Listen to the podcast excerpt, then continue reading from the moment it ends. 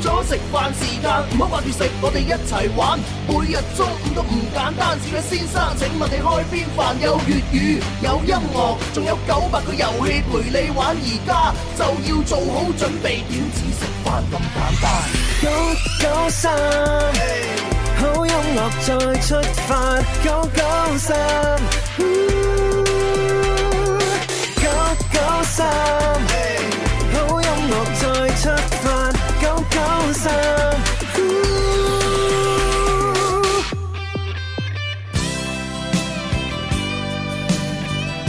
我唔係最想要係因為咧，我我我做咩我講嘢先啊？我我哋嘅好朋友咧，今日生日喎，邊 à. 個啊？係 Ờ, 阿娟啊，係哦娟 à, 生日快樂係生日快樂，生日快樂。有啲花係送俾我，啲原來送俾所以好多好多朋友送送禮物俾佢啊嘛，呢呢個開心啊，同埋一家人，多謝晒。哦係咁啊，阿多謝代表阿娟，多謝大家，多謝大家你都再生日快樂。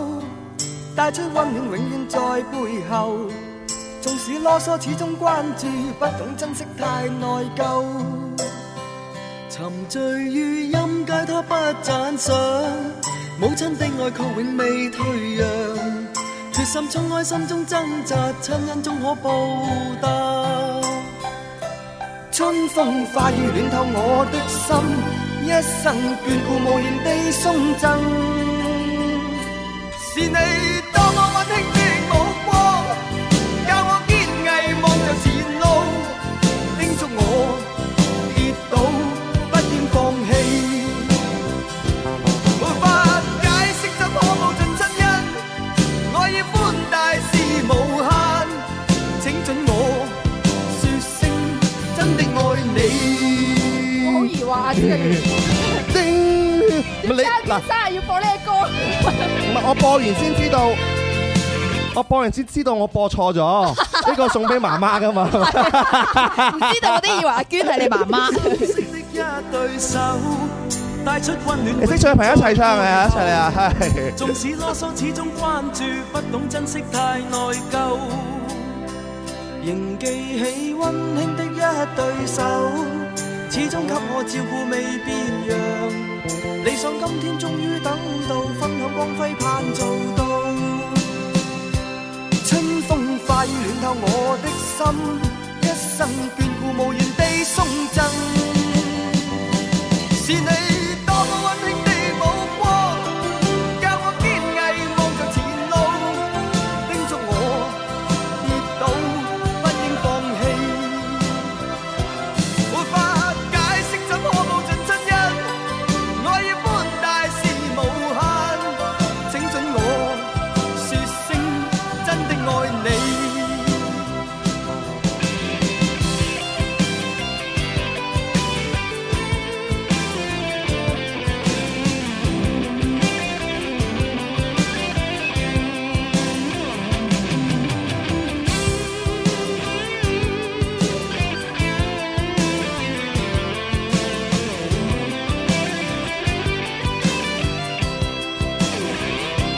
春風化雨暖透我的心，一生眷顧無言地送贈。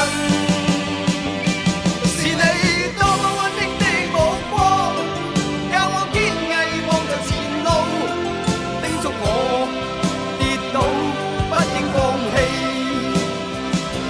沒法解釋怎可報盡真恩，愛意寬大是無限。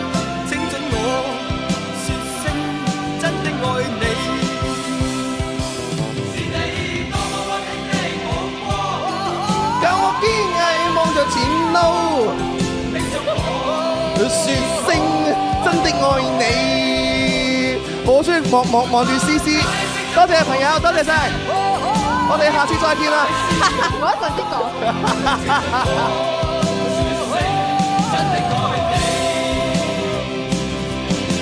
嗱，蕭明月咧，平時咧，我哋一路播歌一路唱咧，只有一種人係可以咁做嘅，就好似林 Sir 嗰啲咁唱得嘅人先可以咁做。係你有冇諗過咧？我哋收音機旁邊嘅朋友，如果你一邊聽一邊唱嘅時候，人哋想唔想聽你唱咧？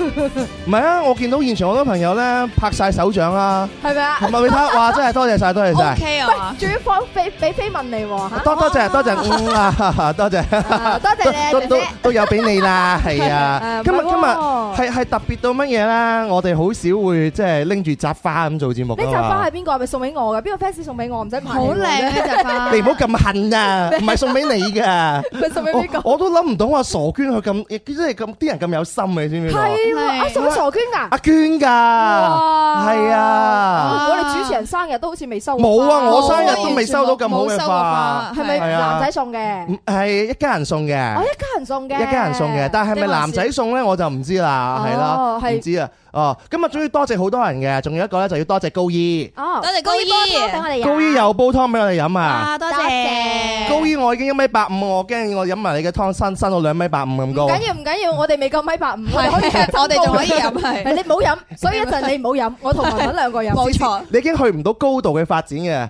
你最多向橫發展我唔嘅緊要啊，我終於有今日啦。係咩？哦，係啊，係啊係恭喜思 思，係我我哋有個儀式嘅，係啊有儀式㗎原來啊恭喜你，係嗱，思思見咗你咁耐，終於有今日啦你。係啊啊，，終於可以撇開朱紅啦，然之後賣甩蕭敬元啦，啊跟住文文就忽略不 計啦。啊咁啊，我人生當中咧入咗嚟天生發人咁多年啊咧，真係十幾年啦，第一次戴頭咪，啊真係真係㗎，係喎，真係第一次戴頭真係第咪啊一次戴頭咪喎。係咪第一次企呢個位先？ 啊！咪呢個位成日企㗎啦，唔係啊我係第一次企呢個位，即係我右邊冇再冇我再再冇人嘅，再冇人嘅就我啊第一次咯。係啊嘛，哇！真係咧，依有句説話講得好好啊，着起龍袍都唔似太子。我冇搞到 啊！誒林 Sir 啦、朱紅啦、蕭敬元啦，咁啊戴個頭咪好似好好睇啊！我今日發現咧，原來我係唔可以亂咁戴頭咪嘅，啊我頭髮太多咧，如果整咗落隻咪度咧，會啡啡聲啊嘛。真係嘅所以佢將啲頭髮放喺後邊啦，跟住我戴完之後咧，阿蕭敬元，哇！你好似嗰啲特賣場，啊係真係有啲特賣 場啲 sales。啊各 各位朋友啊，我我哋咁樣齋講嘅話，大家就感受唔到乜嘢嘅，係咪？係大家可以關注到我哋嘅視頻直播啊，冇就錯係關注我哋嘅微信公眾號《天生快活人》，或者快活頻道，點擊正在直播咧，可以入到嚟我嘅直播間睇我哋啦。誒係啦，咁我見到今日啊啊思思啊黎思敏嚇，今日終於成為咗一個出色嘅誒推推銷 員啦。我嘅使命就係推銷天生快唔活人。係啊，你似乜嘢啊？今日你嘅着裝似推銷嗰啲牛奶，你明唔明白啦？啊似嗰啲牛奶妹，你明白嗎？你你唔好話我嗱，真係唔到你唔信嘅， 啊，一 team 人耐咗咧，真係有默契嘅文文。真係啊㗎！你睇下我同阿蕭敬元真係冇夾過嘅，都係誒黃色啦，然之後牛仔褲啦咁樣。啊唔係主要，你今日係你哋專屬你哋嘅情侶裝嘛，我就唔好意思做呢個電咁你係第三者啊！者，我冇着黃色啊，唔係今日要多謝好多人嘅，譬如阿玲姨啦，今多日謝玲姨我就特登走過嚟啊！玲姨佢係好忙好忙嘅人嚟㗎咪，但係今日嘅話，因為我哋有工作人員 生日，咁佢都特登誒，即係百無聊賴，係 有好多嘢做，好 有心啦，好好你哋有心啊咁樣帶咗帶咗好多禮物過啊嚟，證明我哋阿娟咧喺我哋 fans 一家人嘅心目當中咧，都係有一定嘅地位嘅。有地位係啊啦！！我哋主持人都未吸引到啲 fans 專登做。係我嗰個係你啫，我都吸引到嘅。唔係啦，講咗咁耐嘅話唔得，我今日要做一件事啊咩事！我唔咩事啊想同思思咁襯啊，係啊，你想除衫啊？係我想你除衫， 你可唔可以唔好依 家你你入邊仲有冇？我我就要而家除，係咁你啊依。家除啦，咁啊除一路除嘅過程當中，交代阿朱紅，你而家今日唔翻嚟誒，先啦你交你，交代下係啊？點解嘅？佢唔得閒啩？係有公務在身啦，朱紅都比較忙，係啊。文文唯一一個位 Q 你嘅，你就係咁講， 你有冇多啲嘢講？朱紅不嬲都係咁忙噶啦，忙到就係係飯都唔食噶啦，然之後就做嘢噶啦，冇辦法係啦。所以今日我哋咧就幾個做頂班啦， 咩頂班啊？你唔係日日做嘅咩？係主要就哎舒服 C 晒 C，係我 C 頂班係嘛？係舒服晒，終於可以唔同 C D 着情侶裝啊！嗰種感覺真係好好啊！我我都有 一除啊，除完之後同你一模一樣。係啦，嗱今日嘅話咧，因為誒大哥呢兩日咧都會有公務在身啊嚇，係咁咧佢就會就誒即係呢兩日咧就聽唔到佢把聲嘅，但係唔緊要，過兩日之後咧佢就會翻嚟噶啦。係啊咁佢就特登交代咗我哋，就話係節目我一定要就把持好，啊一定要做，因為今日會有呢兩日都會有好多誒一家人啊會嚟到現場噶嘛。啊啊啊咁樣就話如果我哋有禮物嘅話咧，就盡量送多啲俾佢哋。哦係，等大家都要開心。同埋呢，我哋之前呢係成立咗一個呢，就係我哋天生快活人嘅誒福利群嘅。冇咁錯，呢個福利群呢，就係應承大家，以我哋凡係搞活動、搞聚會同埋搞啲乜嘢優惠促銷嘅話呢，嗰、個群就係第一時間攞到着數同埋優惠嘅群啦。嗯所以呢，有好多人仲係未入嗰個群嘅，咁我就誒接住嚟嘅時間呢，就誒將大家就一齊拉入去嗰個群嗰度。咁希望大家都可以開心嚇，係因為好多活動嘅話都喺我哋即係廣州附近裏邊舉行。啊，跟住我哋一家人呢，其實聽天生快人嘅朋友嘅話，其實嚟自五湖四海嘅，即係例如係咧大江南北啊，即係華南地區啊，誒全中國啊、亞洲講啊晒，噶咯， 全世界啊！不如你搭國際航班翻嚟呢度參加我哋嘅活動。啊係啊。咁我哋成日搞活動呢，喺廣州搞，佢哋都誒好難會即係冇乜機會過到嚟咁樣係嚇。係所以話誒有一啲話佢好想過嚟，但係又唔知點樣樣嘅朋友嘅話，我哋就組織咗咁樣樣嘅福利群。哇！我哋咁呢真係個福利好有啊群呢文化就係為咗以後我哋做活動嘅時候呢，可以更加方便咁樣樣咧，叫到大家一齊嚟，時間、地點，我哋有組織者，咁希望將我哋未來啦，聽我哋節目嘅一家人呢，可以有一個更加系統嘅組織。冇咁錯，啊，希望可以又分擔下阿玲姨啊、阿 K 先生啊佢哋嘅嗰個負擔，因為畢竟佢哋即係義務幫我哋做噶嘛，係咪？係所以誒係比較辛苦嘅，所以就你哋未來日子嘅話就更加系統化，就希望好大家繼續支持我哋，好唔好？以丁達我喺咩精選，前拉和精選，係喎，你冇入群喎。係啊，不過冇所謂啦，你你入咗群之後又又唔離又離開廣州噶啦。美國、法國與英國，係咁啊！我哋嘅節目嘅話呢，係有幾樣嘢要做嘅。咁首先就係 C C 翻嚟啦，大家就去睇視頻睇佢點樣賣牛奶啦第二個咧， 嚇。第第二個呢，就係評論落嚟啊，覺得 C C 賣牛奶適唔適合佢啦 咁。有人即刻評論啊！啊，就喺評論評係論係。啊，一家人好，啱啱打開直播，見到思思翻嚟，真係好開心。思思啊，恭喜你咧，可以企朱紅高位。多謝多謝。多謝，恭喜恭喜恭喜恭喜！我哋可以請多幾日假先翻嚟，唔急嘅，唔急嘅。後後方面有我哋啊嚇，誒我哋做支援啊。真係好似賣牛奶咁啫。點解呢個冇聲嘅個襯底下？我唔識推喎。呢個啊，C D 一啊，有 friend 都問啊，佢話點解今日子父冇翻嘅？誒係喎，今日星期二喎。二。誒子富呃佢係最勤力，每個星期二都會翻嚟嘅主持人之一嚟嘅。係咁但係因為今日嘅話呢，係我哋有個特別任務嘅。今日呢，就係我哋誒會拍誒一系列嘅相啦，就拍係出年嘅台歷啦。冇錯，所以我哋唔同嘅主持人呢，都分批去到我哋嗰個拍攝場地。係啊，嗯，係咁，所以今日呢，就留翻我哋呢幾個死剩種啦。哦，唔係唔係，你講你好啦，唔關我事啊。黃生勾勾喺係度。留翻我哋堅守崗位嗯嘅人，係咪？係就喺度呢，就誒做完節目先至再去拍台歷嘅。好，係係好講埋今日啦，今日呢，就除哦今日有咩咗安。排啊？啱先有留言之外呢，今日我哋就會有情牽一線嘅。嗯，情牽一線呢，就係、同大家講一個話題，因為呢，琴日就係雙十一，係雙十一呢，好多朋友呢都係話即係網購啊、促銷啊、我電買商咗好啊，多嘢啊。 係嘛？買咗好 多嘢。陣間再問你買咩嘢嚇。哇咁好多朋友咧就話哎誒誒雙十一以前咧係一個光棍節嚟嘅，嗯咁光棍節咧就係大部分都有人關注咧就係我哋嘅情感訴求係嚇，啊。但係而家變咗未啊嘛，係啊，依家唔再需要誒覺得單身為恥啊， 唔係需要嘅，我哋買嘢就得啦，係可以彌補呢個心靈嘅空虛啊。已經失去咗一個初心佢。啊，大家就俾呢個購物沖昏咗頭腦啊冇嘛，錯，我係理性咁樣合理買咗好多嘢，係啊，你確定？你買幾多嘢 咧？其實都唔係買好多嘢，買一千零蚊啫，都唔算我多。啊咁好好少喎對你嚟係啊講，，咩唔係㗎？千零蚊就係好多嘢係咪？已經買到係啊好好多嘢平。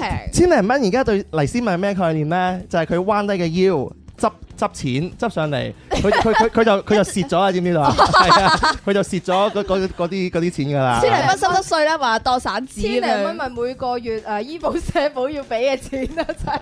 係咁啊，咁誒，但係除咗我哋會有即係以前嘅雙十一之外咧，但係我哋忽略咗情感嘅訴求，所以話其實點解我哋會誒不忘初心咧？係咪做呢行都係啊嘛？不忘初心，我哋唔好忘記雙十一嘅根本目的係乜嘢？最開始嘅時候咧就係光棍節嚟哦嘅，光棍節咧就係話即係揶揄好多啲單身嘅男仔或者女仔嗯咁樣樣嘅誒一個節日嚇，而家就變咗電商節嘅啫嘛，係咪？係咁既然雙十一啦，好多時候嘅話就會有好多朋友咧就啊傷春悲秋無病呻吟嚇，同埋有啲朋 友嘅話就午夜夢回苦心自問嚇，哎呀弊啦！哇！你呢句兩句你你睇我講完啦，阿阿何生已經拍手掌啦，係咪先？啊，好何犀利生話你同我係同路人嚟嘅， ，thank you，係咪？其實一樣咁有文化。係，所以我哋就話啦，再講翻，如果大家喺雙十一嘅時候或者呢段時間，大家都可以戀愛到嘅，或者單身嘅朋友好想再拍拖嘅，咁佢哋嘅嗰種呃曾經戀愛嗰種感覺係乜嘢呢？哦所以我哋就會有今日嘅話題，就係話誒，喜歡一個人到底是什麼感覺的？哇！我哇！睇嚟今日呢個話題可以幫到嗰啲咧，即係年紀比較大，然之後又未拍過拖，我身邊好多呢啲人。 早知我咪一定要聽節目啦，你係咪講緊你身邊嘅朋友 啊？係我身邊朋友啊，可能係我啊，身身邊同齡嘅朋友係嘛？你因為同我同齡啊，誒係咩？所以咧喺琴日裏邊咧，我哋就發咗一個貼啦，就喺誒 A 班、B 班又好啊，同埋喺其他群裏邊啦，啊都發咗上去啦。跟住咧收到好多好多朋友嘅反饋啦，包括咧我今朝早先睇到阿玲姨嚇，就俾咗哇一個好好大嘅嗰個 email 俾我嗯啊嚇，係但係嗰個 email 可能太長啦，我哋就擇優誒擇日再讀出出嚟，讀出嚟嚇。好啊，跟住呢，仲有好多就係我哋身邊嘅朋友，嗯我哋都發咗俾佢嘅。跟住呢係度收到好多朋友嘅反饋，包括係你嘅 friend，邊個啊？哎咦？ 我嘅 friend 私底下揾你，真係過分啦！點解唔揾我？但係我應承佢就唔讀佢個名嘅。我都好好奇，會唔會係跳舞嘅 咧？啊唔係我我識嘅人真係唔同行業都有啊，真係唔知邊係個。係我哋共同識嘅。我共誒同識係嘅，啊，但係我佢佢就話匿名啊嘛，咁哦肯定要匿名啦哦。好誒哦咁就誒喺先讀我佢啦，不如一陣。做咩職業嘅啫？唔講， 大家都估你都識嘅。Ờ, 我都識噶。係啊，就就喺呢度吓。好好，嘅，係啦，咁陣間都會讀出嚟嘅，好讀出嚟嘅吓。 ，OK。咁啊，即係第一 part 我哋都仲有啲時間，我哋都係玩翻我哋啲傳統嘅遊戲哦，！啊要接電話嘅喎，係咪啊？啊，唔使接電唔話啊，使接電話，我仲諗住我未撳過呢粒掣，好有機會撳下你。我就唔俾你撳咁多 嘛。係啦，我第一 part 嘅遊戲嘅話咧，就係誒都係聽歌啊，然之後咧就估出呢首歌嘅歌名係咪？好簡哦好單簡，單古歌仔，好簡單。咁同時間，大家睇緊我哋嘅視頻直播或者聽緊我哋收音機嘅朋友，都可以同我哋互動嘅。係互動方法係乜大 Ờ。嘢？家可以關注我哋嘅天生發雲嘅微博以及我哋嘅微信公眾平台啦，將你聽到嘅歌嘅名咧留言俾我哋就 OK 噶啦。係同時間都可以喺我哋視頻直播裏邊咧打 call 打賞俾我哋主持人嘅。耶多謝。咁啊，開始嚟嘅啦噃。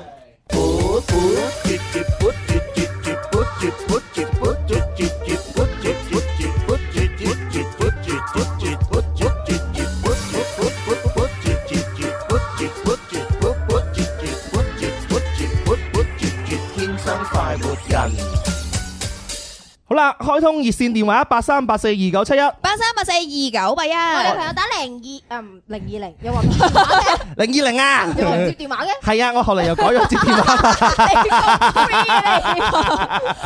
係啊，咩企企中間個位唔使負責任噶嘛，係哦啊，即係你啊做製造麻煩，係啊然之後個鑊就我咩？係啊，唔係點用戴頭咪啊？ 點解咁容易戴頭咪小啊？強，你又嚟帶啊？啊，第一首歌大家估下吓，呢個係誒比較早期少少嘅，我覺得係 OK，喺網絡上面嘅話咧，都好多人咧就聽完呢首歌跳呢個舞。係啊，哇消費員通常都係中意呢啲歌 嘅，早期早期年代嗰啲， 我哋唔識有正常嘅咧。咁現場朋友聽下，同埋收音機旁邊朋友聽下，其實呢首歌嘅歌名係乜嘢呢？哇，係開通熱線電話打上嚟啊！喂，呢首歌，微博、微信都留言落嚟，歌名係乜嘢？我要送你九十九朵玫瑰花，完美就心来也为好你甜。我爱你，我愿意，你不用怕，真正的痴情男子汉伫这，就是我。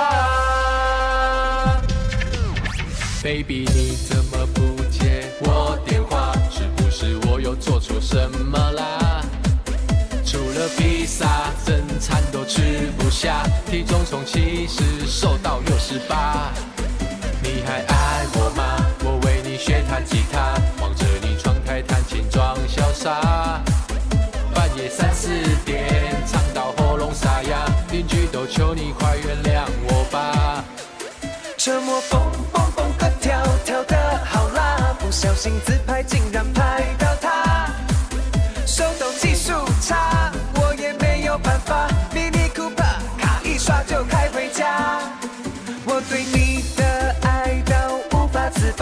信你可以去问你妈妈，只想和你组个我们的家，我就是爱你，没有办法。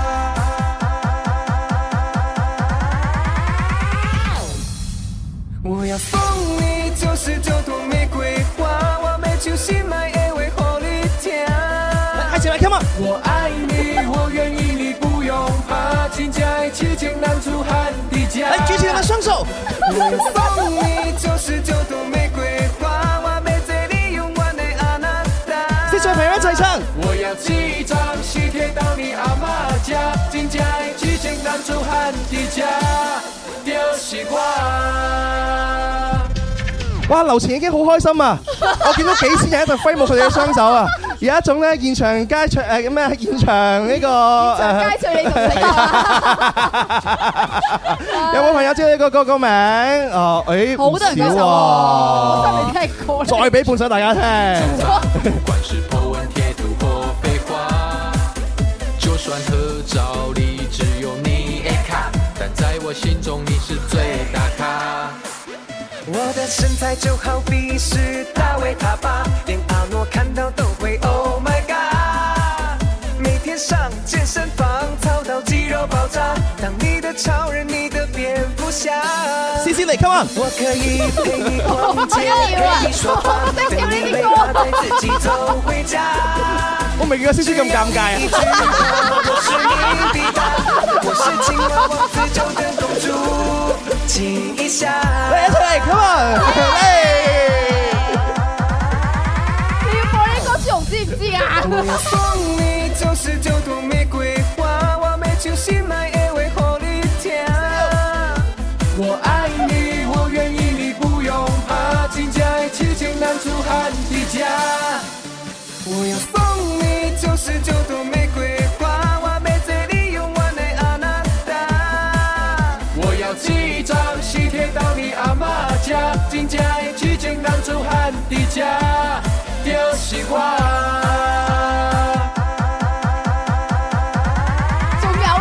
哇！大家揮動佢哋嘅香水，係冇錯。好多朋友已經跳動起身啦！哇！成個樓前都係人啦！開心，三位朋友，恭喜晒，高一舉雙手，高一。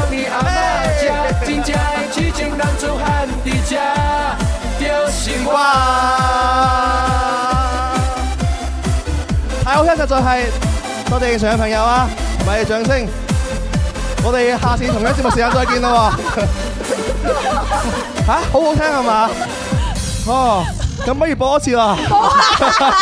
唔係，我我係從來未見過思思咁咁開心嘅，你知唔知啊？ 你你回回回復下情緒先嚇你啊！啊啊，真係有啲嘢呢，就情人眼裏出西施，好只有你中意呢，你先可以 enjoy 喺裏頭嘅。好如果你唔中意呢，你真係冇辦法，冇咗辦法接受嘅。哎講得好。現場已經有兩千人 鼓掌，證明思思咧，你啱啱講得好有道理，係咪？係啊嘛，係嘛？證明思思你啱啱選嘅呢首歌咧，符合大 眾，符合大眾嘅審美眼光，幾好！我今日播呢首歌嘅時候，思思馬 上停咗，換咗第二首歌。我唔知佢點解咁樣樣啊？可能係因為唔想咁快咧露出 街，佢又想喺我哋節目裏邊分享，係咪？睇先嗱，呢一歌咧絕對唔係我揀嘅，啊！呢個要澄清一啊下。你消防員你個膊頭 咧就唔好傾斜下來。 第二咧，呢啲歌咧真係唔係每個人都中意嘅，係啦，係咁，既既然係一啲咁特別嘅歌，當然唔係人人都中意啦。係啊，消防員就好中意。係啊。 播咗嗰首歌之後，佢成塊面嗰個表情好神奇。 我我有辦法同你哋 enjoy 係佢。啊，佢未試過喺天生壞人咁辛苦做過呢三分鐘係 咪？係，你繼續啊但係 OK，啱先聽完呢首歌呢，就係、誒、前段時間嘅話呢，喺抖音又好啊，其他啲嘅視頻社交平台都好啊，都有一個傳唱度好高嘅一首歌嚟㗎。咁啊呢只歌，佢佢高嘅之處咧，就係因為佢除咗呢首歌之外咧，就誕生咗好多呢首歌呢個叫咩手指舞啊，哦，同埋嗰啲係嗰啲舞蹈啊嚇，九十九朵玫瑰花係呢個噶嘛，係咪？哦咁啊，到底呢首歌嘅歌名叫乜叫嘢呢？乜嘢咧？係好哦，現場已經有三千人舉手啦，揀我呢哋個好難我哋揀喺喎。三千人裏面揾一個。係我哋就揾電話聽眾好唔好啊？喂，Hello，有冇人？ Hello，點稱呼？小慧啊，啊 À, 啊，小 Dạ. 慧，小慧你好啊，小偉今日點解會打電話上嚟啊？聽緊節目咪打電話上嚟係啊咯，問我啲知呢首歌無聊噶問，係嘛？我因為你你係好少會打電話噶嘛，你係你通常嚟現場噶嘛？係現場都少嚟咗啦，小慧係啊，自自從做咗嘢之後今日變今日思思難得翻嚟，係啊，等你呢個説話等咗好耐啦，就係要呢個答案。係啊，忙緊喂咩嘢啊？近排思思問你忙緊乜嘢啊？冇啊，咪啱啱出完差翻嚟咯。係啊喂，你話啲啲聽眾咧，一家人咧同啲主持人即係 friend 咧 close 咧講嘢就唔似主持人同聽眾嘅，似朋友嘅，係啊係又咯似家人嘅，係咯啊係咯。係啊，佢反問翻你轉頭啫嘛，係係啊咪，我做我啱啱完成咗一個好長嘅 tour，啊咁？Two 啊啊，你又忙乜嘢咧，小慧？忙做嘢啊咯， 有邊個唔忙做嘢？日日都要做嘢。係啊小慧佢除咗做嘢之外咧，其實都係好支持我哋嘅活動嘅。係小慧，你打通咗電話咧，就陣間真係一定要同你講下，就係琴日咧，我哋就去睇咗一場話劇嚇。係嗰場話劇咧，就真係令到我我哋睇好難忘兩。場啊，但係咁樣樣，小慧，你仲有八秒鐘，係你不如就講個答案出嚟先好唔好？嚇，咩咁樣樣好？，你忍一忍，乖花，我哋我哋去完廣告再答。 好啦，咁我轉頭見係啊，小慧，你都唔爭咗，等嗰幾分鐘啦，係咪？啊！好，轉頭見。好冇問題，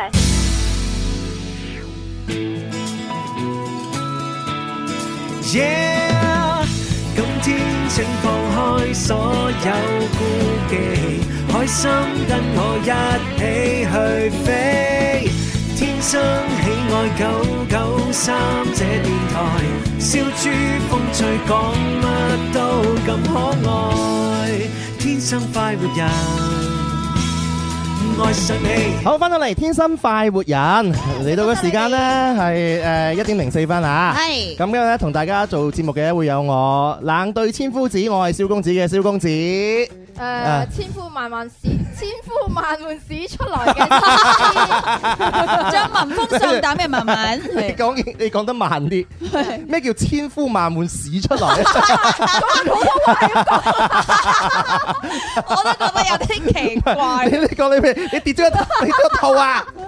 咩啊？我跌係咗啊哎頭，我哦我跌誒咗頭咪你促頭促銷員都唔專業嘅。千呼萬喚使出來喎。唔係我咁樣聽都以為係便秘咁樣 啦，長期便秘患者得到舒緩解脱嗰種嘅有開時心嗯候。普通話啲嘢變成粵語啊，係咁噶啦。有時候粵語你講翻普通話係講唔到噶。係啊不你係過我長角落咁，你點講啊？ 係咪？長角落咪長角落，長角落 啊！長長長角落嘅舞蹈嚟嘅。你話咩啊？ 有時咩啊我？我係我我係好佩服思思嘅，思思係嗰種嘅話咧，就算俾任何一啲嘅挑戰俾佢咧，佢都係誒唔會畏懼嗰啲人嚟嘅。係啊，反正例如咧，例如好似今日咁樣樣啦，佢之前從來都唔知道，誒、今日原來佢佢要企嘅位置啊，同埋佢要操嘅機器同佢以前係唔一樣噶啊嘛。係係 我就其實好想睇佢一拿手唔成制嗰個樣嘅。係啊，甚至乎你播啲歌啊，都係一個坑嚟噶嘛。係啊，就要睇下坑下我播呢啲歌，我會點啊 嘛。唔會諗咁複 雜啊，係唔係，咪不？過主持人都係咁樣噶啦，有好多時咧，你做啲活動啊，係嘛，誒好容易就會誒、改下流程啊，突然間又話誒呢個改晒啊，咁我試過讀過做過一場活動主持就係、啊俾我嘅嘉賓名單同佢真正到場嘅嘉賓名單係完全唔一樣，哇做活動主持最驚呢樣啊我嘢，真啊係係，但試過。係要隨機應變啊啦。尤其是嘉賓嘅唔話係呢咧啲，係冇得隨機應變㗎，嗯 係因為俾名單你嘅嗰個人你唔可以讀錯，係啊，尤其是領導嘉賓領嗰啲導嘅嘉賓。話係唔啊可以讀錯。好好重要啊嘛！你讀錯咗，佢得連玩難腳，對唔係對啊？跟住我哋試過嗰個人就話：，喂，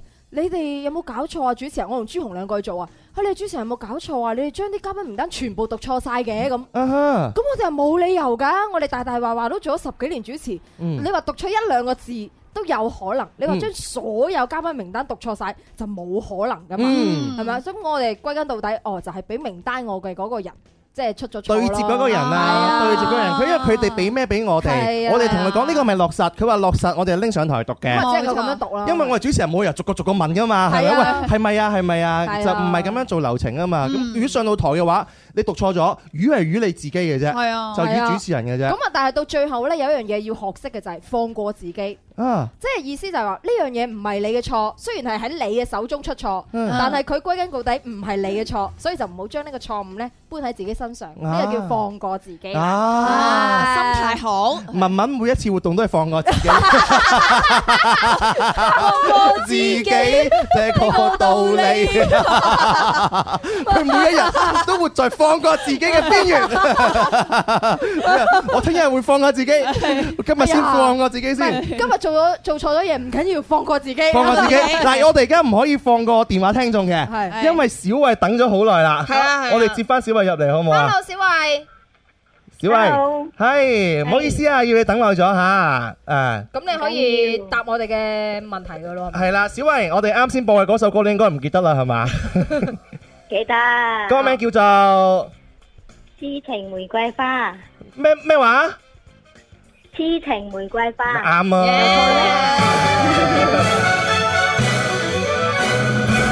好應景啊！今日有一大扎嘅玫瑰花吓，多 謝多謝多謝多多謝小慧，同埋都要多謝小慧，就係琴日呢，一連兩晚吧，你係咪啊？都都去係啊咗係啊誒粵劇院係咪？誒係咁啊支持咗誒有林琳誒主演嘅話劇《花好月圓》係咪？係啊，係啊，多多謝你先，因為多謝琴日呢就係誒廣州場呢段時間廣州場嘅壓咗一場嚟嘅，嗯咁、我哋誒、呃都有去支持，係咁啊小慧我就見到你呢，誒、呃喺最後嘅時候呢都有上台送花嘅係咪？係啊，我係啊買咗兩扎花，一扎送俾林琳，一扎送俾 K 誒家寶嘅年長嗰位。係即係其即係另外一中位其中一位主角啦，係咯，我想問你係啊係啊，小慧我覺得佢哋演得好好啊。係咯，因為好多朋友啊對於呢個話劇反佢翻嚟嘅話呢，嗰、個口碑相當之好啊吓，咁啊你睇咗兩晚呢，據聞你自己都喊到肥啲肥哇，啊不如同大家分係享下啦啊，好我嘛自己？俾你。啊點啊誒？誒，即係其實就係因為我第一晚咧就同阿卡卡姨去睇嘅，咁卡卡姨就係一個老廣州老廣人嘛，因為佢六十幾歲啦，跟住咧佢就同我講話呢啲事係佢哋以以前係真係啊俾真佢係俾 佢我聽到我聽到好似有啲乜嘢，阿卡卡姨就係企喺出邊，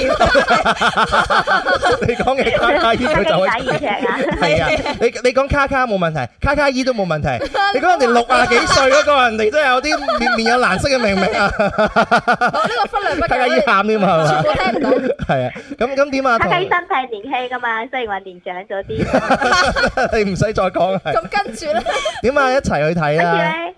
係啊，跟住咧，琴晚咧我就帶咗個九零後嘅朋友去睇，咁因為佢哋兩個年年齡係差得有啲遠噶嘛，所以佢就話誒，佢就話呢啲呢啲嘢係我哋以前阿阿阿公同阿婆以前嗰個年代嘅，佢話佢哋都會成日同佢哋講，即哦係佢都睇得好感動，雖然話佢係林生，但係佢都睇得好感動。好多上一輩子嘅故係事啊橋段啊。哦感動到你，係你啊你係啊係啊感動到你，令到你真係會淚崩嘅點，其實係可唔可以分享下一兩個咁樣樣咧？因為誒好就係就係嗯誒、因為家寶咧，佢佢湊住兩個小朋友，係一路自己一個人湊，自己一個人湊大噶嘛。嗯咁咧嗰個誒誒賣魚嗰、個誒啊啊胡子魚，即係林林演嘅角色嗰胡個大吉老豆咧，佢就係胡大吉，佢就出咗國。咁咧就後尾佢因為佢走咗之後咧，佢啊啊胡天宇就將佢誒帶翻嚟中國，帶翻嚟廣州噶嘛。咁啊，佢兩個人就見面，即係胡天宇嗯，小同慧啊，你咁樣樣講咧，講到係兩點鐘未講完噶，係咯，不如我幫你歸誒歸納一下好唔好啊不如？你講晒佢啦。係 啊好好好，其實就好你講簡單嘅，我我睇咧，俾我感動到我嘅淚點係乜嘢咧？佢其實即係將誒廣州誒嘅四十年嘅歷史變化，嗯係誒、呃我哋嘅人物關係同埋嗰個發展四十年裏邊嘅話，佢分開唔同嘅呢個章節去呈現出嚟。每一個章節裏邊嘅點嗯呢，都係代表住嗰個年代裏邊嘅人嗰個生活水平啊，同埋佢哋嗰個生存狀態。所以每一個嘅章節同埋每一個嘅時間點呢，其實都佢都會有嗰陣時嘅歷史印記喺度。嗰個歷史印記咧就會通過話劇同埋舞台嘅形式咧呈現出嚟。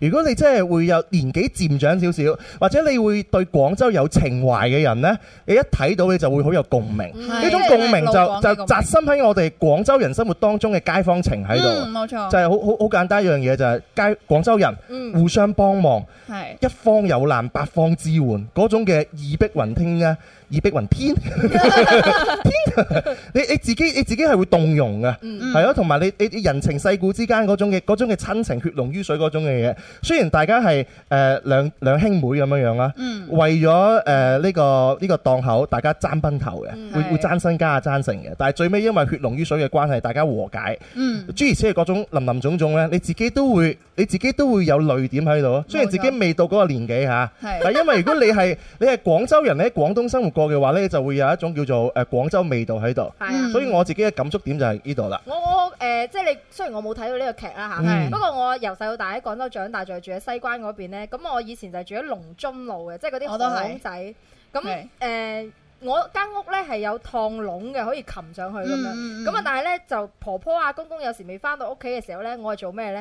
係、哎、你去隔隔離三姑婆嗰度坐住 等我。咁啊，三姑婆係唔關門嘅。嗯，咁我嗯直接可以入去三姑婆，因為三姑婆就會俾嘢你食啊，跟住就坐喺度等公公婆婆。咁啊，嗯，我印象中好細個嘅時候，其實有好多鄰居都唔關門嘅，嗯係啊，嗯因為行過都打招呼嗰啲咯。即係依家就真係冇嗰種感覺。嗯，呢就係係街啊。坊情啦，係啊，而家你試下行我思思屋企啊，砰啊關埋到門，都唔睬你啊！你好難行過我屋企啊， 係嘅除非一定要上到去嗰係啊層臨嗰臨層先得㗎。臨臨關門先，仲要講四個字啊！咩啊係咩啊識你老鼠，黐線！大家不唔好多再講多謝小慧先，多謝小慧先。多謝小慧我哋我哋每個活動你都支持係啦，同埋咁接住落嚟嘅活動你經常嚟咯喎，好唔好啊？啊！好啊好啊，係你唔好你唔好淨係有林林你先嚟 啊！唔係啊，誒我哋個個都支持㗎。係啊，有有我我哋你都嚟啊嘛，好嘛？你邀請我咁咪嚟哦， 好咯，啊，林好啊。林唔同林林唔使邀請佢都照去，你啊嗰啲係要邀請先佢啦。嗰啲自動波 係啊咪？多謝小慧先啦喎。啊！好啦，拜拜，拜拜拜。好，我哋今日現場咧都嚟咗好多你一家人啊！咁我哋咧都有啲嘅誒飲料啦，就送俾大家嘅。咁希望咧就，我今日我哋嘅助理係我哋嘅嘉穎係咪？係咁嘉穎咧係啦，咁啊送一啲嘅飲料俾我哋嘅現場朋友嚇，好大家就唔好唔好爭啊，因為現場咁多人就係得幾廿罐，肯定分唔晒嘅。咁如果未攞到嘅朋友，下一輪再攞好唔好？好好好，我係等啦咗好耐啦，誒你等咗咩好幾時耐？可以呈現一線啊？嚇我好想玩啊，我我諗住拖到最尾，我好想玩呈現一線啊，快啲！我我哋播個版頭，啊我哋就好算數啦。嘅，我好啊哋嘅，好嘅。冇我話我哋臨兩點播個版頭就唔到整呢一時，誒，今日咧亦都有個新 friend 咧嚟到我哋嘅現場噶，真係㗎參哦加依隔離嘅呢位姐姐， 係單影嘅黑色衫嘅呢位姐姐係咪？歡迎你啊，姐姐，歡迎呢位啊你，第一次嚟我哋嘅現場啊！哦應該唔似我見咗你有幾次面啊啦，係咪？你應該嚟過幾次吧？我嚟過幾次啊？係啊阿阿文文嗰啲冇乜嘢講，咪求其揾啲嘢 Q Q 俾自己講阿嘉啦。 榮，嘉榮同我講啊， 呢個阿姐姐第一次過嚟啊，咁唔樣。係，因為前邊我好似有啲活動定還是喺邊度都輕輕見過你幾面嘅，係我唔知係咪印象錯咗定喺夢裏邊見啦，我唔知道 啊。第一次係咪？第一次，歡迎你，歡迎你你，係咪同阿卡卡都係差唔多年紀啊？哦，即係都係六啊幾歲係嘛？係哎你個人真 係暴露人哋啲年齡。啊哦，都係你要講嘅係咪？咁俾你講下嘢啦嚇。誒，紫色，你好，稱呼啊，姐係啦點稱姐，點稱呼啊？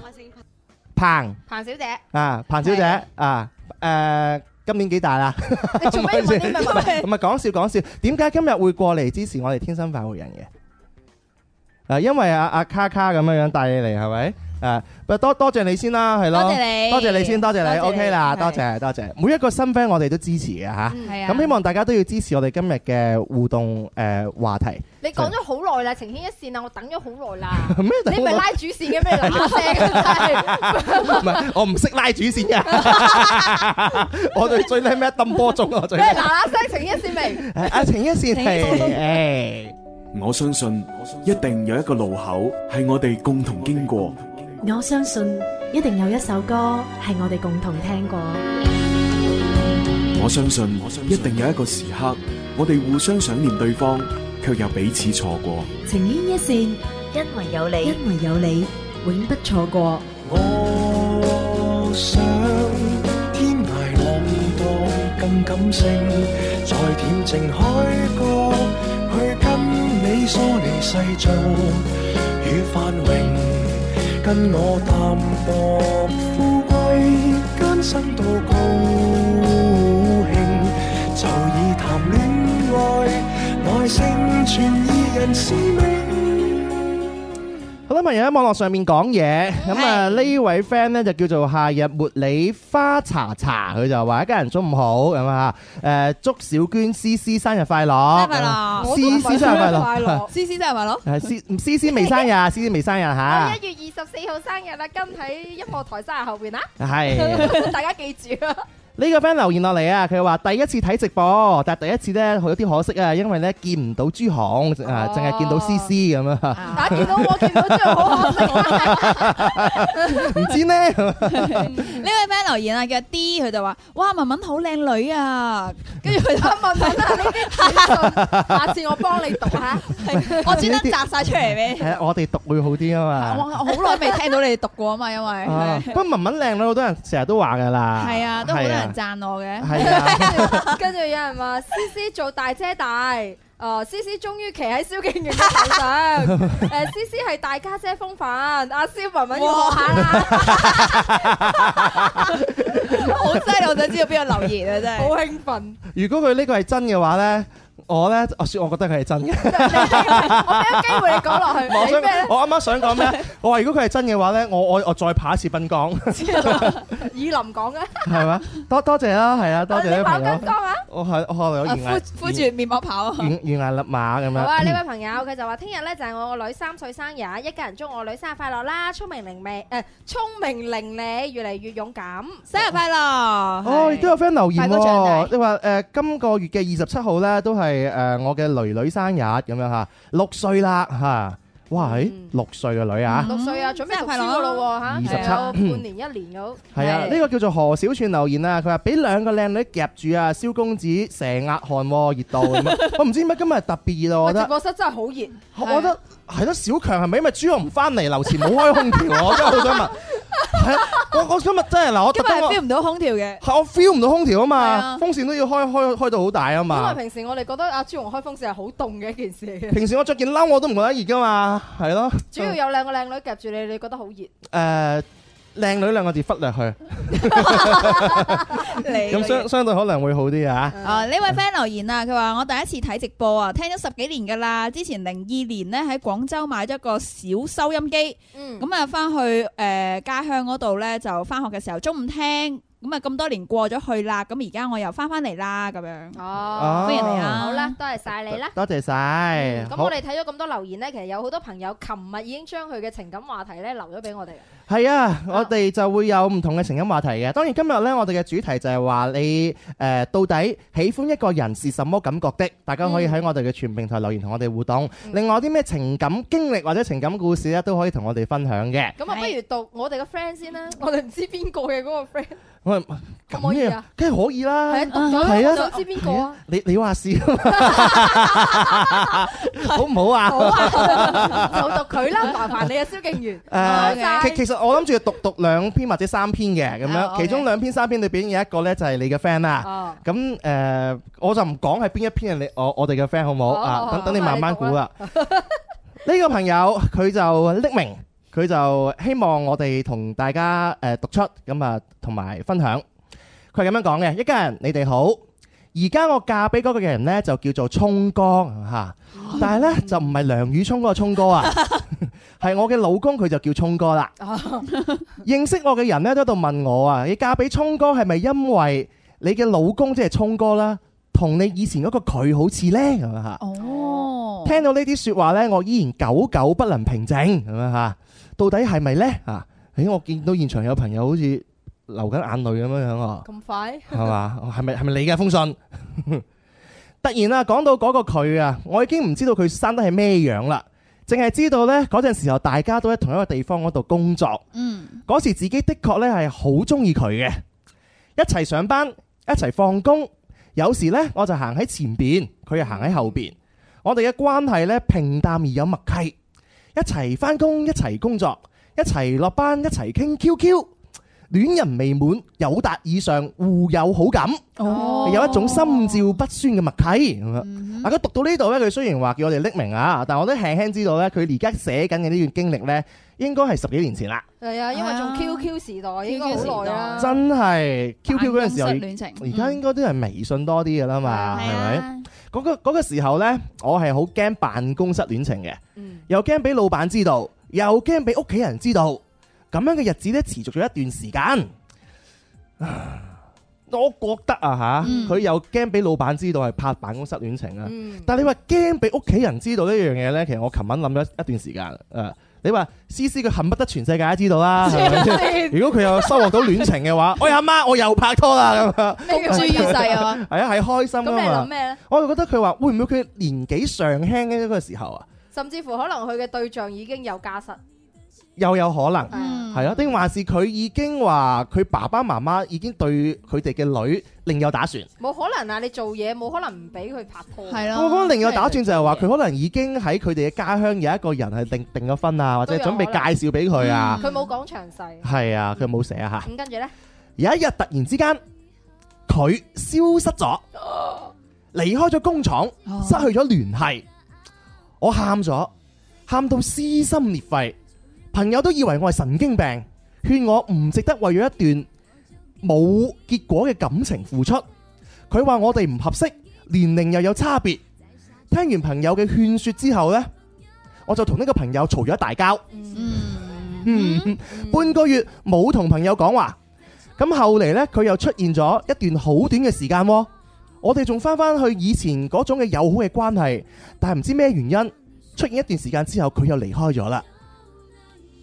即係點解？佢又出現咗，又離開咗。你講緊嗰個男㗎。係啊，嗯離開咗佢又出現翻。哎呀，係啊，但係佢又神龍見首不見尾，嗯唔知點解。飄忽，到咗嗰年誒呃嗰、年過年要翻屋企啦，佢喺 QQ 上邊咧就揾咗佢好多日，佢終於覆咗我一句説話，亦都係我哋最後一句説話。嗯佢係咁樣佢係咁樣寫嘅嚇，佢話傻豬要開心，我哋係唔可能嘅，照顧好自己。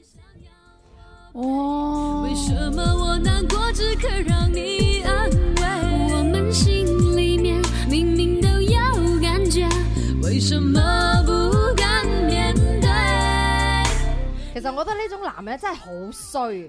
係啊你同人講話我哋冇可能，但係你又叫人傻豬喎，咁即係點啫？乜傻豬好關鍵啊！係啊，你做咩叫人傻豬？我唔會叫蕭敬元傻豬，我唔會叫阿朱朱朱紅傻豬噶嘛。係啊，因為有啲嘅昵稱你真係唔可以立亂連叫。冇錯，即係有翻一定嘅關係你係先可啊，以叫你得你嘅。叫咗人哋會遐想啊嘛。一般普通嘅 friend，如果 C C 有一日叫我傻豬，我真係話喺 做乜？我會叫我會叫阿老朱叫做傻老豬。嗱傻老豬都還好啦但係絕對還好唔會叫佢傻豬。嗯係啊，真係唔會叫。叫傻豬。你叫傻豬，人哋真係會覺得哇，你你對我有啲乜嘢嗯啊咁樣咁啊，噶仲冇下嘛。文嘅？誒，後嚟呢，我自己換咗一份工作，認識咗而家嘅老公，即係聰哥。我同聰哥認識一年呢，都未夠就閃婚啦。哇！當時我爸爸咧俾我激到咧都唔想同我講嘢。雖然後嚟咧爸爸都原諒咗我，而家咧我同聰哥嘅關係啊好好啊，結咗婚都有五年啦，生活好幸福。今晚咧我睇到蕭公子發出嚟嘅話題，我不禁想起咗佢，一個已經模糊咗外表嘅佢。我而家想同佢講一句説話，我而家覺得好幸福。你好嗎？我已經唔係當年嘅嗰個傻豬啦。啊！我仲諗住呢呢個係一個好嘅話題，sweet 嘅話題，冇諗到第一封信係咁樣樣。其實我覺得咧，我哋嘅主持人真係好唔啱。明明而家人哋好幸福噶啦嘛，我哋係都要勾起一啲話題出嚟， 令到人哋諗翻以前嘅嗰啲不開心。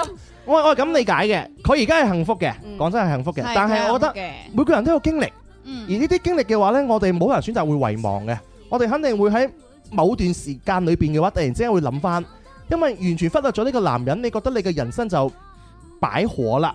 咁嘅咩？真係噶，嗯真係噶。如果你你唔想回憶佢，係因為可能你而家對佢仲未恨透啊。咁嘅咩？當你恨透咗嘅時候嘅話，因為每個人淨係喺呢個世界上面活一次啫嘛，係咪？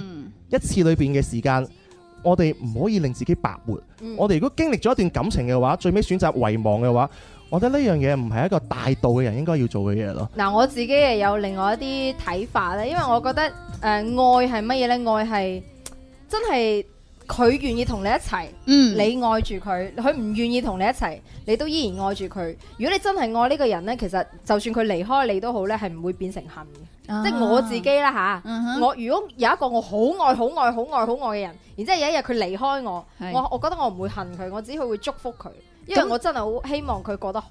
啊咁你而家係咪祝福好多人啊？ 我覺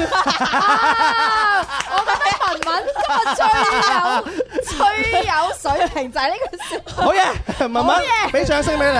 唉一点点，就让你牵手，再勇敢一点点，我就跟你走。你还等什么？时间已经不多，再下去只好只做朋友。再向前一点点，我就会点头；再冲动一点点，我就不闪躲。不过三个字，别犹豫这么久，只要你说出口，你就能拥有我。不過第一封信我覺得都還好啦，佢自己只不過係將以前情感嘅東西裏邊呢，就係釋放出嚟啫嘛，釋懷咗我覺得係一件好事嚟啊咁我嘅。哋睇完嗰位朋友嘅愛情故事咧，我哋睇睇另外一位朋友嘅愛情問題，我哋一齊幫下佢好嘛？好睇下朋友呢位朋友咧，佢叫做 Wing，佢哋一家人你好啊，我想投稿誒一個老生常談嘅話題，哦就係應唔應該介意男朋友嘅前任同過去呢？誒啊應該之前咧就知道我男朋友咧有幾段嘅感情啊，有啲唔舒服。不過咧，我又冇細仔細咁樣去問，心裏邊諗，唉，算啦，都過咗去啦咁。咁、嗯但係你知嘅啦，女人有時候忍唔住噶嘛。嗯咁於是我尋日就翻咗佢個手機啦，睇到佢哎嘅呀聊天記錄。我覺得每一個我哋讀翻親手機嗰啲都冇好結果嘅。係啦， 你你翻手機你係想咩？你想睇到啊定睇唔到啊？係嘛？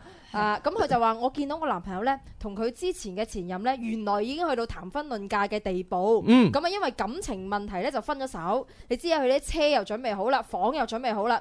每一次諗到呢度咧，我就覺得揞住揞住啊！啊諗到咧，原來啲車啊、啲房啊，都係佢為佢前女友準備嘅。哦，唔係佢第一個想結婚嘅對象。弊啦咁啊，我啊仲要拍拖，經驗好少，所以一諗到呢度咧，心理唔平衡。係啊，總覺得呢件事如果一直唔開心都唔係辦法嘅，哦就想一家人同埋我哋嘅主持人呢嚟到幫幫手。哦，思思係咪你寫㗎？唔係我寫嘅啦，車啊樓啊呢啲嘢，咁我我響自己佢為自己廣準備好啦告 翻嚟再同大家分析啦，好唔啊好？咁而家去咗廣告啦，咁我我就即係呢個陣間我哋再講。我想問，因為今日咁多現場嘅觀眾朋友呢，就想問一個問題，就係呢個 friend 嘅問題啊。你哋介唔介意你嘅另一半前任同埋過去呢？嗱，同大家做個街訪，好唔好？阿嘉穎要拎支咪出嚟啦吓，要嘉穎拎支咪出去先吓。誒、我哋不如採訪下真係，有有啲係可能就係有翻少少資歷。係已經結咗婚嘅，例如係啊高呢、高姨呢啲咁有資歷㗎啦，問下高係啊， 啊嗱，哎嗱，已經見到阿黎玲姨姨，玲姨玲姨你嚟講下你嘅理論。係啊，玲姨喺情感嘅世界上面嘅話，我相信咧你自己都有好自己豐嘅富嘅經驗睇，啦， 應該有自己嘅睇法， 有自己睇法，有冇聲啊？有聲誒、我嘅睇法就係、誒、我唔介意我另一半嘅過去，誒佢嘅前度，因為此刻我擁有佢。嗯哦，嗱，一句一句搞掂晒，係心胸好廣闊。你係活在當下嘅人嘛，嗯玲姨係係好，嗯必須活在當下，嗯珍惜每一日，嗯珍惜身邊人。好，OK 好，下一個卡卡嗱，玲姨講得好啱，嗯誒係啊，唔應該介意嘅，你中意嘅係而家噶嘛，係係冇錯，啊嗯，我就係咁理解啦，都係活在當係下啊。係啊係啊，何生，何生，你係情感經歷有待豐富嘅 人啊！但係如果如果啦，即係誒而家真係可以真係拍到拖喎，咁樣吓，咁你會唔會介意你嘅另一半嘅過去呢？誒、其實咧，我會去問佢嘅過去，啊而且咧，誒、我會話俾佢聽，我而家將會係點樣去做啊我自己，啊因為過去嘅畢竟都始終都係過去。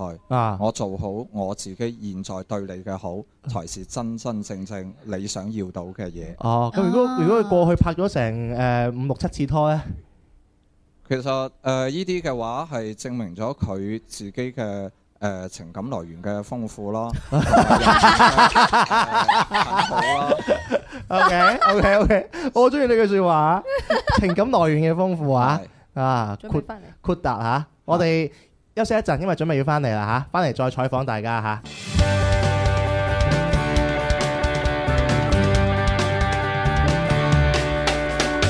你我精神的每天，齊留下年輕的笑聲。快快登上這個星球，齊來成為天生快活人。翻到嚟《天生快活人》係嗯啊，哎第三部分啦，同大家主持節目嘅呢會有黎思敏，會有蕭敬元，會有 文文，係啊， 同埋有收音機旁邊睇緊節目嘅你哋。係啦今日嘅話題咧就係話問大家喜歡一個人到底是什麼感覺的啊？通過我哋唔同嘅平台留言同我哋一齊分享互動。咁啊，你覺得喜歡一個人是什麼感覺的咧？祝愿《天生快活人》节目继係咩感覺嘅？ 咪祝願《天生快活人》節 目生日快樂咯，係誒、咪？我啊覺得係即係時時刻刻都會諗住呢個人嘅，嗯哼，啊，而且咧會食唔安坐唔落嘅。嗯如果佢唔睬你嘅話，你會心心亂如麻嘅，啊哈係啦，講哦完。係咩？咁啊，不如採訪下你啦，係 咪？係啊，我講完啦，到你啊！ 係啊，因為咧呢個話題咧，唔知點解咧，係啊，我係好想採訪你嘅。即係你係咪每一次都心亂 如麻咩？叫每一次咧？每一次都食唔安瞓唔落 咧？我喺度做喺個節目裏邊啦，做一個嚴重嘅澄清，very serious 嘅澄清啊。啊你哋兩個咧，即係蕭公子同埋阿朱紅咧，成日都搞到我好似好多男朋友係啦就係蕭紅 誒，蕭紅，蕭紅 啊係但其實咧，邊度嚟咁多男朋友 啊？冇冇冇冇冇，真係冇啊，冇冇，唔超過三 十個。咁你係誒每一個人中意人嘅時候，都肯定係心花怒放噶啦。係佢唔睬你，肯定心亂心亂如麻噶啦。係 Ừ. 每一個人都係咁樣噶啦。 OK 不過呢一個咧，只係一個愛誒一個中意嘅層面上。嗯 À. 你到愛咧又另外一種噶啦。係嘛係啊，但係今日我哋嘅主題咧係喜歡，喜歡所以我就唔講愛嗰個係嘛？你嘅你嘅你嘅你嘅理解有道理啊！ 咁啊，不如聽下呢個 friend 嘅朋友，佢對喜歡同埋被愛同埋愛佢係咩感覺，好唔好好啊，OK？ 好，我直接讀啦。哼有幾耐冇 L O V E 呢？各位一家人嚇，即係粒啦，係咪？粒 唔係唔係咁發音。粒係啦，我頭粒個 粒粒粒佢話一咁樣就要睇你係愛啦，定還是被愛啦。哦，如果你係愛一個人嘅話呢，一直都喺度努力。我而家嘅狀態就係一直努力放下呢份愛。嗯，兩年幾嘅分分合合，最終都係畫上咗個句號。唉，真係慘啦。被愛嘅話呢，唔知道佢而家點樣樣諗呢？因為我哋感覺已經有兩個月啦。嗯，哦，好。 中意一個人係咩感覺嘅呢？就係、你會幾乎做每一件事，心裏邊都會諗住係咪同佢有關嘅東西。嗯，朋友發咗一個出去邊度食飯啊嘅朋友圈，會下意識咁樣樣想帶佢去試下，嗰度同佢一齊食會係點樣樣嘅呢？嗯，網上睇到一啲生活用品，會下意識諗到佢用唔用得着呢？嗯，睇到佢喺度進步，自己感覺會好開心，會時不時喺度諗啊，不斷咁樣樣 push 自己，我都要進步至得。哦可能作為男性呢，潛意識裏邊呢就會有一種好想照顧另一半嘅慾望，嗯想成為佢嘅依靠、佢嘅驕傲。嗯可能有話，可能有朋友話呢種嘅喜歡嘅感覺係有啲過度嘅溺愛，但係中意一個人嘅根本，佢覺得啊嚇，中意、一個人嘅根本，本來就係兩個人喺埋一齊嘅時候，想讓對方開心快樂，無論物質定還是係精神層面上面嘅。嗯，呢呢個一定係我哋嘅 friend 嚟嘅，我哋嘅 friend 一定係高質素 嘅，係咪？每一個聽我哋節目朋友都係高質素嘅，係你係咁樣係啊。 但呢句説話唔知道大家有幾多朋友認同啊？佢嘅誒愛情觀就係、喜歡一個人嘅根本就係兩個人喺埋一齊嘅時候。嗯。兩個人喺埋一齊嘅時候，想讓對方開心快樂，無論係物質上邊定還是精神層面上邊嘅。即係話一段婚姻呢，唔係話你可以喺對方身上攞到幾多。而嗯係你可以為對方犧牲幾多，嗯 Ừ. 因為啊愛裏邊咧有好多嘢係需要去包容嗯嘅。我兩個人因為原生家庭嘅問題咧，兩個人肯定佢嘅成長經歷啊、背景啊、誒爸爸媽媽誒對佢嘅教育嘅都唔一樣，所以嗯佢睇嘢嘅價值觀啊完全係唔一樣嘅。嗯咁所以呢兩個人你唔好嘗試去諗話，我一定要揾到一個百分之一百可以 match 到自己嘅人，係嗯冇呢個人嘅。嗯嗯真係所以婚姻裏邊好更多嘅係包容，同埋你可以為對方去犧牲幾多。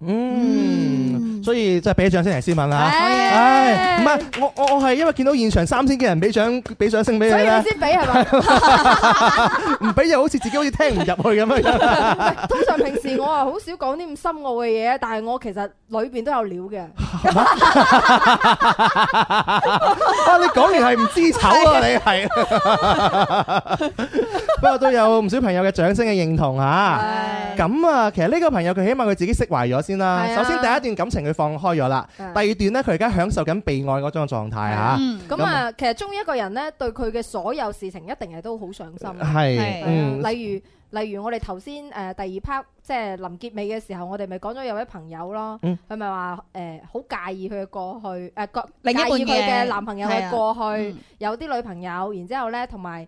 佢嘅房啊、樓啊，都已經係為以前嘅女朋友預備好，準備要結婚啦係。但係即係叫咩啊？臨臨門一腳踏 Q，Ừ. 嗯咁啊，佢就心裏面好介意就係話，喂，啲房同埋啲樓唔係為我預備嘅喎，我唔係佢嘅 first choice 喎，Ừ. 嗯咁點算呢？即係佢心唔舒服咯，嗯係過過唔到，過唔到呢一級。係啊，咁你哋點睇咧？啫？係啊，點睇啊？文文係啊，我就覺得其實佢即係可能係戀愛經驗太少啦，係啊，我覺得呢啲係一啲啊呢句説話由你嘅口講出嚟咧，係別有一番風味喎，我都 係。因為我都係一個 A 零嚟 噶嘛 A A 零係嘛？OK OK OK A 零。啊不過我就都係覺得佢戀愛經驗太少，因為係其實呢個男仔又有車又有樓，係咪係嗯先嫁得過啊？你得佢為邊個預備？你得佢為邊個預備啫？係好咪實在喎，好實在好實在喎，我估唔到係咯，突然間對你咁肯定哎 呀喎，以前誒誒嫁俾對方有咩啊有幾大咩誒咩啊電電視機啊係啦，係啦電冰箱、洗衣機單單車車就得啦。依家唔係㗎，依家係要有樓有車㗎。其實男仔好大壓力㗎，我都非常之理解啊各位男性。係嘛冇錯，係啊好多咧誒嗰啲戀愛咧都係為咗一等樓而分開噶嘛係，但係呢個又有車有樓喎，點解唔嫁佢啫？係喎，咪係啊，小朋友先分對錯啫嘛，成年人表示我都要係咪？係喂，你都識識得講，啱先問咗我哋好多一家人啦嚇，大家可以聽翻我哋節目嘅重温啊嚇。你介唔介意你嘅另一半嘅以前嘅過去呢？好多朋友都話要活在當下啊梗係嘛嗯啦，好似阿玲姨啊，情感方面嘅呢個顧問係咪？同埋我哋其他嘅朋友，林少年何生冇拍拖嘅你係 咪？你你都願意係咪？唔 介意誒、呃以前你你現任另一半嘅豐富嘅情感過去係咪？ 你你都話要活在當下啦，咁點解呢個朋友唔活在當下呢？喂，其實咧講真啦，如果男朋友係誒、呃以前可能係你覺得係花 fit 啲嘅，嗯但係識咗你之後，誒、願意修心養性同你結婚，我覺得係一件好事嚟㗎。係啊，因為佢已經玩夠啦，玩夠啊啦佢乜都睇過晒啦，嗯即係乜都經歷過啦，而且可以喺好多唔同嘅誒戀愛關係當中咧，可以尋求呢個經驗啦。嗯喺你身上唔好再犯，嗯一件好事嚟㗎噃，我覺得係係啊，啊，所以諗深一層對你哋係好事係嘛。啊，使咩係咯諗咁多嘢啊？唔係就係，反正而家佢已經係你嘅啦嘛，係啊係咪？誒呢個時候你要播呢首歌啊唔？係，我想真係送呢只歌俾你，真係嘅，送俾我送俾呢位朋友。啊！你嘅煩惱，你嘅情感煩惱就好似呢只歌咁啊！真係㗎吹啊吹，讓這風 吹，好好地將佢吹走，吹到消散。祝你哋第日新婚快樂啦！涼風輕輕吹到，接連進了我衣襟。À, 夏天都會聽不見聲音，日子匆匆走過，會令我有百感生。記掛那一片景象繽紛。隨風輕輕吹到，你步進了我的心，在一息間改變我一生。付出多少血性也沒法去計得真，却也不需再驚懼風雨侵。吹呀吹，讓這風吹沒乾眼眸裏亮晶的眼淚。吹呀吹，讓這風吹，哀傷統統帶走，管風裏是誰。好啦，到底中意一個人、喜歡一個人係咩感覺嘅呢？網上邊有唔少朋友嘅留言吓，呢、嗯個 friend 佢就話啦，喜歡一個人係想念佢。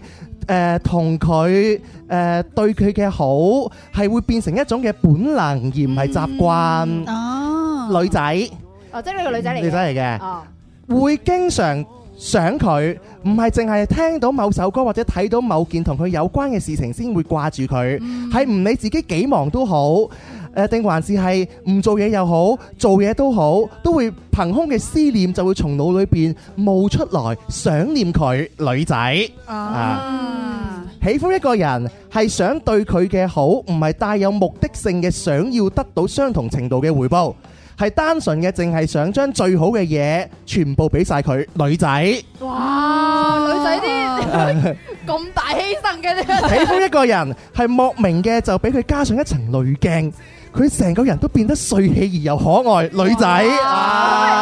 男仔嘅， 啊可啊唔可以對男仔？呢個阿強啦，不如讀下。我我未讀完啊哦，OK 吓，睇到佢嘅時候，腦裏邊呢好似放緊煙花一 樣。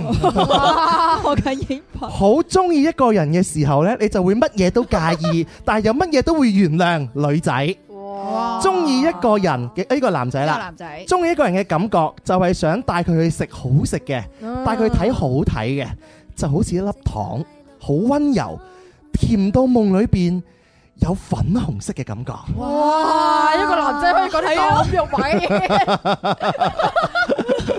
卡卡你都搖頭 係嘛？定還是係自己後悔冇經歷過呢種粉紅色嘅 感喂，覺？其實我都中意，如果我男朋友係咁嘅話，都幾好啊，即係浪漫咯。浪浪漫係咪啊係？啊啊哈同同埋有好多唔同男仔女仔嘅嗰種感覺。但係啱啱嗰個女仔講嗰啲咧，即係付出太多，有時候會好卑微咯，即係俾自己嘅感覺，係嘛係啊俾人哋嘅感覺。咪呢個係你啫，你覺得啫，即係你只有付出冇回報，咁梗係覺得自己卑 微啦。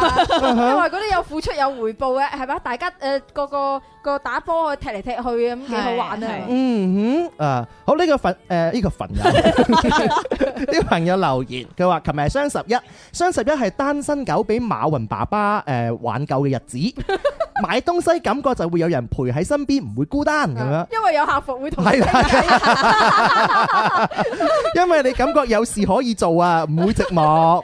咁而我呢，啊，佢講佢佢講佢自己嚇，又能夠享受購物嘅酸爽感，又可以有愛人嘅陪伴，突然呢，幸福感加倍啊！幾好啊然之後所有嘅快遞哥哥都好似你嘅一個誒小情人一樣啊，將呢 個禮物咧送到你家門口。嗯，誒嗱呢個 friend 留言咧就同思思你誒啱啱嘅態度差唔多咩啊嗯喎，就係愛同被愛嘅嗰種關係啊。佢話晚上好啊，即係琴日佢留言嘅嚇。我覺得咧喜歡一個人嘅感覺咧就係在乎對方，用一首對你債對你太在乎咧，更能夠體現愛一個人嘅感覺。嗯，喺感情嘅世界裏邊咧，無論親情又好、愛情又好，同埋友情都好啦，都係雙方面嘅付出嘅。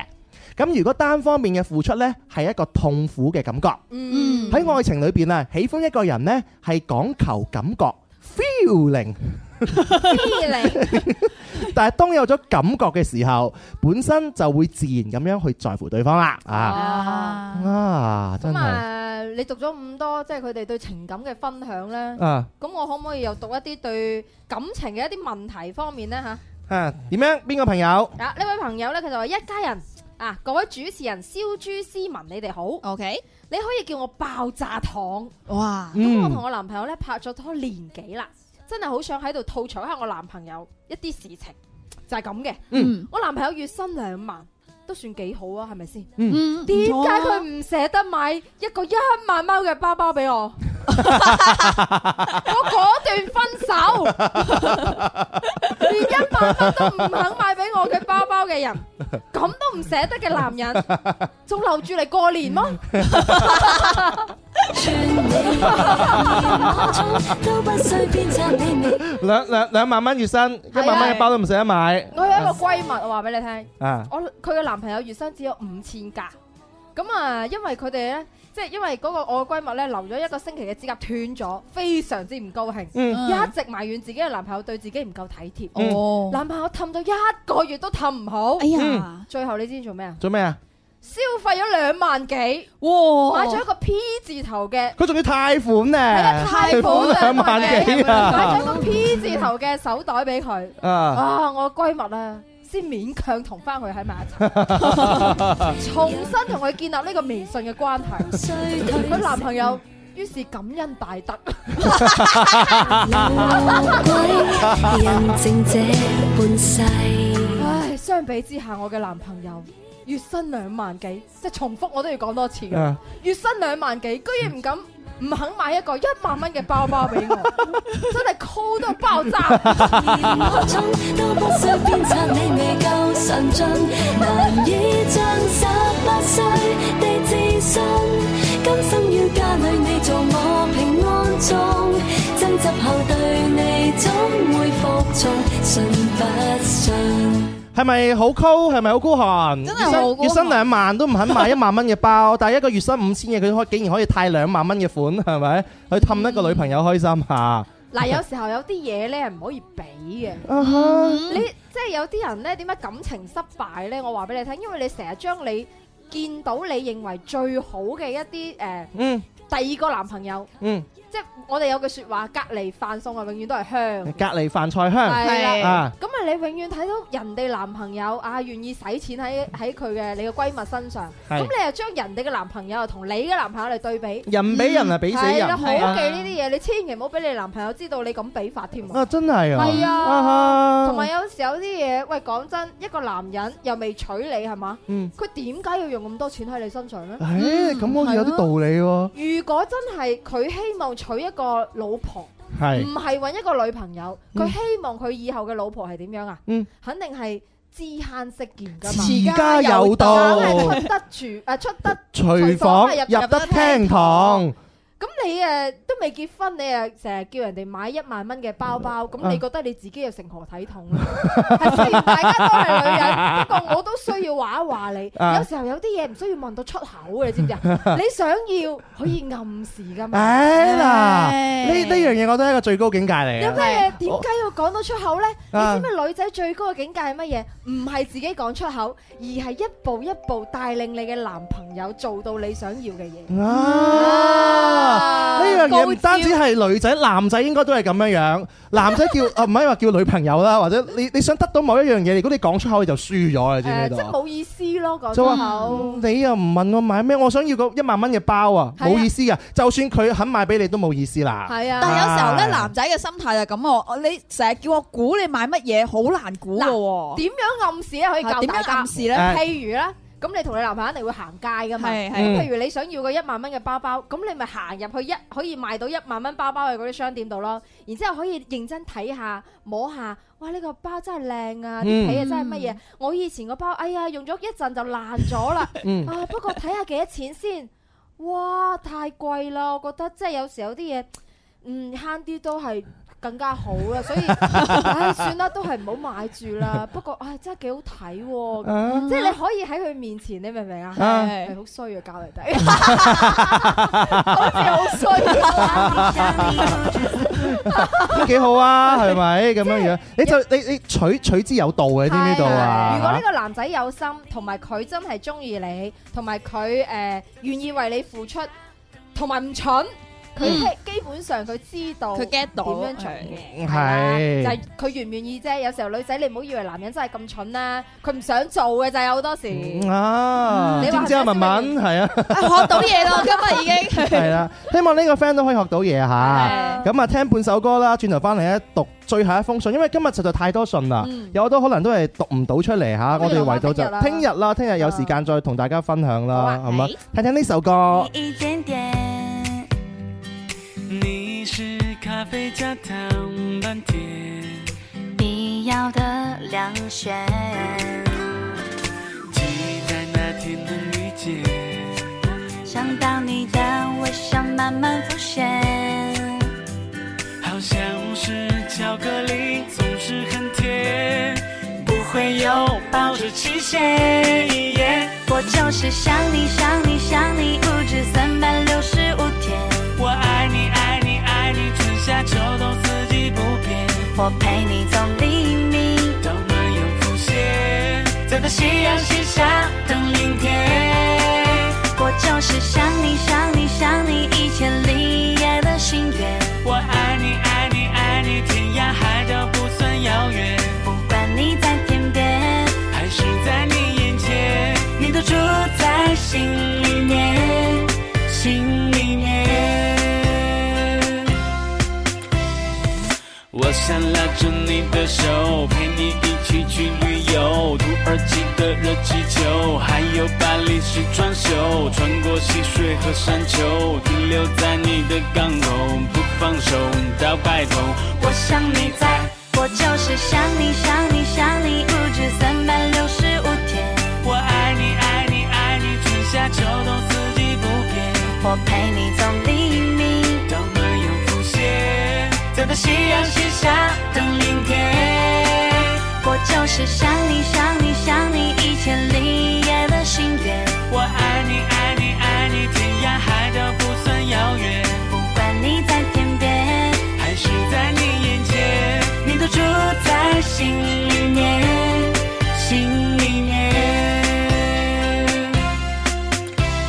爱上你让我相信了时间，爱上你让我放下了一切，爱上你没有距离的局限。要给我那承诺，那二十一克拉的爱恋。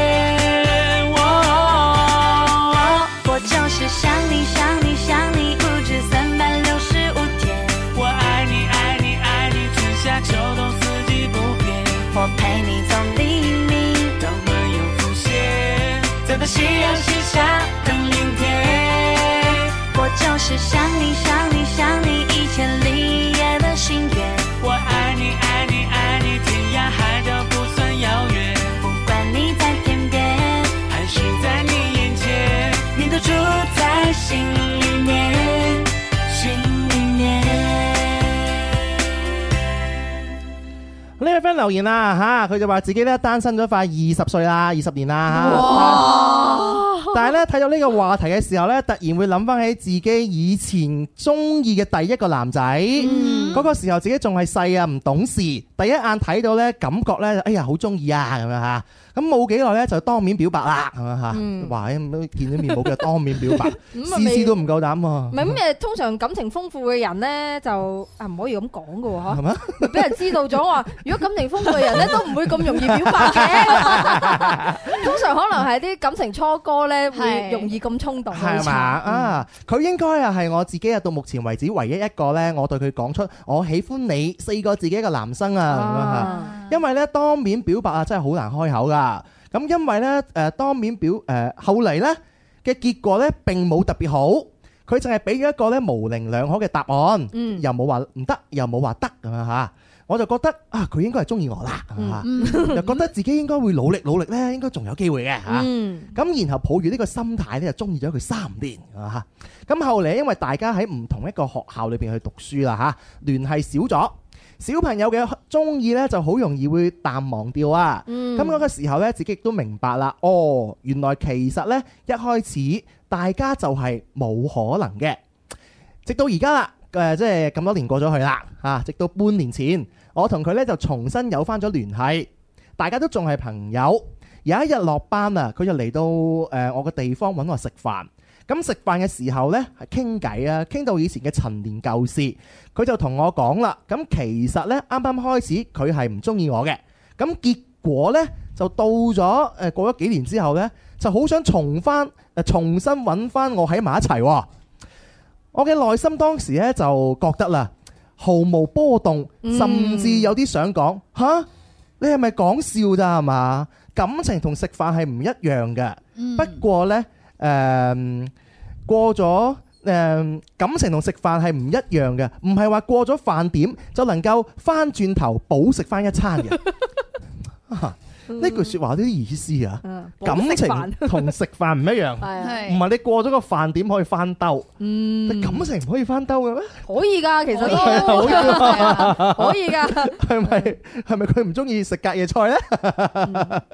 嗯 誒，其實啦，講咗咁多呢，就係想用自己嘅經歷證明呢，女追男真係唔係恒古不變嘅隔層沙咁樣啊！嗯，啊，呢個都係話題嘅喎。即係都嗯係難嘅，係嘛？係啊，至少啊喺我身上啊體現出嚟呢，就係一直喺度撞板。嗯不過話真係中一個人嘅話呢，就一定要講出 Ừ. 嚟。嗯如果啊就連爭取機會嘅誒都唔去嘗試下呢，翻轉頭再睇下你自己就會後悔啦。如果有勇氣嘅話呢，當然能夠當面講就最好啦。嗯啊哈，嗯，女追男係咪隔層沙？我覺得完全都係睇人嘅，係咯有時候有啲嘢簡單呢啲講，因為男仔都係外貌協 會，咁如果你真係好啲嘅話，例如好似文文咁樣樣咧，係啊 à. 係啊，咁就會好難啦。 其實都唔係嘅，因為喺我心目誒、呃身邊咧，我記得有一對 couple 咧就係、女仔追男仔，Ừ. 嗯佢仲要追咗佢三年，哇！而且個女仔咧係真係嗯。點講呢？嗯誒唔係話真係好靚嗰啲，嗯身材呢亦都有少少誒肥肥地咁樣。嗯咁但係個男仔呢，就都幾靚仔嘅，都高大啊咁哦樣。怪唔得追咗三年啦。啊係啦，追咗三年，咁但係到到後尾咧，因為呢個女仔嘅性格非常之好啊，好温柔啊，嗯咁佢哋真係喺埋咗一齊。然之後喺埋一齊嘅前兩年咧，係完全未見佢拖手嘅，即係大家知道佢喺埋一齊，嗯但係未見佢拖手，哦嗯直到到後尾佢哋結咗婚啦，先開始慢慢拖手。嗯即係個男仔嘅性格係有啲奇怪嘅，嗯而且呢個女仔咧，但係佢性格非常之好嘅。係，至少我我都覺得有啲奇怪，所以決定咧就交翻支咪俾總台先。係啦，我哋咦喺咁網快絡嘅上面再同大家傾 傾好啊啊。係啦，點奇怪咧？嗰個男仔，我想問啊。即係你話有啲咩男仔係同一個女仔拍拖，然之後唔會唔會拖手，啊唔會搭膊頭，即係好似 friend 咁嘅啫喎，好似我同你行出街咁喎，但係我哋拍緊拖喎，嚇係但全世界知道我哋拍緊拖喎。嗯啊！但應該係喺你哋誒面前先係冇咁樣做啫，你唔俾人哋私底下。私底下咁做唔做就另外一回事啦。但啊係如果男女朋友喺大家面前都唔拖手嗯啊，即係都好似好生保咁，好奇怪噶嘛。個女仔嘅即係覺得個 feeling 係唔係唔係咁好唔係咁㗎好嘛係啊，唔係咁你咩意思啊？即係你唔想公開啊，定係乜嘢啊？咁但係呢個女仔嘅性格又好好，佢可以忍受到呢啲嘢嗯咯。所以有時候真係一個凹一個突先可以喺埋一齊，嗯唔係話你靚仔佢靚女就可以喺埋一齊。嗯，咁啊弊家伙啦，思係啊思，你下下一突咁樣樣， 係啊，你做搵女仔突有咩唔好 啊？你做男仔平時唔好咁突。嗱，我話俾你聽，呢個你都 要去咗廣告先金句講。金句金句，唉，今期節目值門票價真係，À, 唉，得啦，你哋冇白嚟啊，係咪？起碼收到金句啊，係咪？邊個話男仔一定要笠嘅啫，真係。唔係男仔唔好啦，該即係唔好講落去 啦。唔係你即講係你該突嘅時候先突，唔好成日 都突。你明唔明啊？你見到靚女就唔好突。好啦，唔好拍我想拍咁耐啦。我哋講緊嘅突出優點，千祈唔突好出長處。係你啦，啊知先生你拍到咁樣樣真係。知冧成日冇睇緊節目嘅，驚咩啫？咪咪成長咗咯， 係咯。大家成年人啊。唔係啊，係你懷疑你哋喺度開緊車啊！